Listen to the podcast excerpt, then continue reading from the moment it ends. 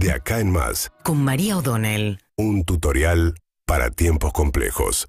A ver, un día de mucha tensión política alrededor de la expectativa que genera que hoy se conozca el veredicto contra Cristina Fernández Kirchner y los otros 12 imputados de la causa de vialidad, acusada Cristina Kirchner por el fiscal Luciani de liderar una asociación ilícita junto a funcionarios de su gobierno que eh, defraudó al Estado eh, adjudicándole obra pública a Lázaro Báez en función de un interés personal, dado los negocios de Lázaro Báez con la familia Kirchner. Esa es la acusación central. Podrían condenarla por asociación ilícita, por fraude al Estado, por uno o los dos delitos, por ninguno. Bueno, todo eso se verá hoy en los tribunales de Comodoro Pi, cuando eh, tempranito nos informaba recién Juli Rofo, ya hay todo un vallado alrededor de los tribunales. Bueno, el tribunal oral que la juzga eh, dé a conocer el horario. Los fundamentos del fallo, en principio, van a esperar porque tiene 40 días el tribunal para dar a conocer los fundamentos. Después nos vamos a meter en las cuestiones técnicas con eh, Hugo Alconada Mon respecto de esta decisión de enorme relevancia institucional, dado que se trata de la primera vicepresidenta en ejercicio que es juzgada por un hecho de corrupción. Recordemos que en su momento Amado Boudou, el vicepresidente Cristina Kirchner, fue condenado en la causa de Chicone, pero ya no estaba en el poder y evidentemente el peso específico de Cristina Fernández Kirchner, que sigue siendo la principal figura del amplio espectro del oficialismo, eh, fue gracioso porque ella anticipó en un reportaje que le dio a Folia San Pablo, dijo, me van a condenar, y entonces Mañeto, el grupo Clarín, se va a dar el gusto de que titular Cristina condenada. Pero en ese contexto, la periodista brasileña le pregunta, ¿y qué dice de Alberto Fernández? Y dice, no, no, yo no voy a hablar de mi gobierno, del presidente de la Argentina, mucho menos eh, a un medio extranjero apelando a lo que se supone que es la buena norma, la diplomacia, que es lo que se le pide a la oposición, que es que no hable mal del presidente del gobierno en el extranjero. Pero si tiene cosas buenas para decir, las podría haber dicho. Evidentemente lo que tenía para decir no era muy bueno. De una relación que sigue muy fría, la de Alberto Fernández y Cristina Kirchner. Ayer Alberto Fernández tomó el guante de un tema del cual Cristina Kirchner me parece que eh, estratégicamente viene eh, eh, eludiendo decir nada. No ha dicho una sola palabra Cristina Fernández Kirchner sobre una filtración que todos le atribuyen al kirchnerismo, del lado de la reta y eh, los afectados dicen que todo esto es una gran operación de kirchnerismo. Hablamos de aquello que motivó ayer la cadena nacional de Alberto Fernández, un hecho bastante excepcional que Alberto Fernández tome la cadena nacional. En este caso lo hizo para hablar sin nombres propios, porque no dijo ni Clarín ni mencionó a ninguno de los jueces involucrados, uno de los cuales es Ercolini, el juez que instruyó la causa, de la cual ahora se va a conocer el veredicto en la instancia del juicio oral. Los otros también es Maíquez, padre e hijo, el hijo es jefe de los fiscales de la Ciudad de Buenos Aires, su papá Carlos Maíquez es otro de los jueces involucrados en este viaje del cual formó parte también Marcelo de Alessandro, el ministro de Justicia de Horacio Rodríguez Larreta, muy defendido ayer por Horacio Rodríguez Larreta, un viaje que tiene además un componente muy inquietante porque muestra que hay ciertos sistemas de funcionamiento que no ceden, que es la participación de eh, Leo Bergot, un ex eh, jefe jurídico de la CIDE, la ex CIDE, la Secretaría de Inteligencia, con lo cual vuelve a aparecer esa relación tan turbia entre los eh, fiscales, jueces y agentes de inteligencia, con un manejo de dinero, de consumos, digamos, este es un viaje privado que se hace en un vuelo privado a una propiedad de un magnate británico en la Patagonia, invitados en teoría por los directivos del grupo Clarín, dos directivos Jorge Rendo, que es la mano derecha del grupo Clarín, y Pablo Casey. El viaje está acreditado por la PCA, la Policía de Seguridad Aeroportuaria, con una filtración que también está siendo investigada. Se filtra el listado de los pasajeros. Página 12, que ahora llamativamente no menciona en ninguna de sus crónicas a los los directivos del Grupo Clarín, cosa que sí hace Clarín. Pero bueno, la cuestión es que este viaje, eh, difundido por Página 12, se sabe que habían viajado todos ellos juntos. Entonces dicen, bueno, fíjense quiénes viajaron, qué pasó, quiénes lo reciben allá, allá, y esto también está acreditado con imágenes, dos directivos del Grupo Clarín que todo indica que eran los anfitriones de este viaje.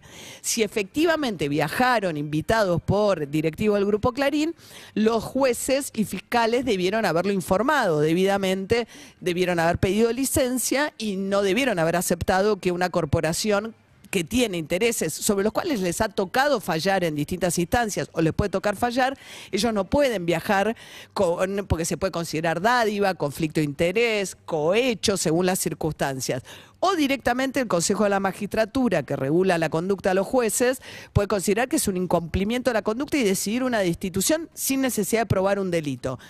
La cuestión es que estos jueces viajaron aparentemente, invitados por el grupo Clarín, después se armó un chat, ese chat de Telegram se filtra con audios y textos en una maniobra bastante turbia, evidentemente, pero de ese chat surge que después que viajaron, ante la filtración de la nota de página 12, lo que buscan es decir, che, ¿por qué no nos conseguimos una factura? ¿Cómo decimos que todos viajamos? El único que habló hasta ahora fue Marcelo de Alessandro, el ministro de Seguridad que no contesta preguntas acerca del viaje, simplemente dice una serie imprecisa. Dice, bueno, éramos un grupo, algunos nos conocemos, otros no, viajamos todos juntos, cada uno pagó lo suyo, pero nadie le pidió mucho detalle para que explique exactamente cómo es que gente que se conoce y no se conoce coincide en un vuelo privado a un viaje a una propiedad privada como es la de la estancia un magnate. Esto es muy raro. Pero bueno, entonces, ¿qué están diciendo? Es toda una mega operación del kirchnerismo ¿Qué puede ser la filtración, evidentemente, de ese chat. De Alessandro dice que ese chat está manipulado, que está editado, etcétera, etcétera. Con lo cual pretenden invalidar toda la discusión de algo que sí hay que discutir, que es el viaje. El viaje es precedente al chat y es suficiente motivo como para que el Consejo de la Magistratura intervenga y determine si estos jueces, sin necesidad, porque muchos dicen, el fruto de un espionaje ilegal no puede ser prueba judicial. Eso es cierto. Si vos mandás el chat a los tribunales, van a decir, no, yo no puedo hacer de un espionaje ilegal una prueba, porque eso no funciona, eh, no, no está permitido, digamos. Entonces, sí, sí, perfecto, pero eso no es la discusión. La discusión es, usted viajó, está el listado de los pasajeros, ¿quién pagó el viaje? Y con eso ya puedes avanzar sin ningún problema, sin necesidad de entrar en el chat. El chat entra en aguas mucho más turbias respecto de un vínculo muy promiscuo entre un funcionario de la reta, que la reta sale a defender, fiscales, eh, jueces.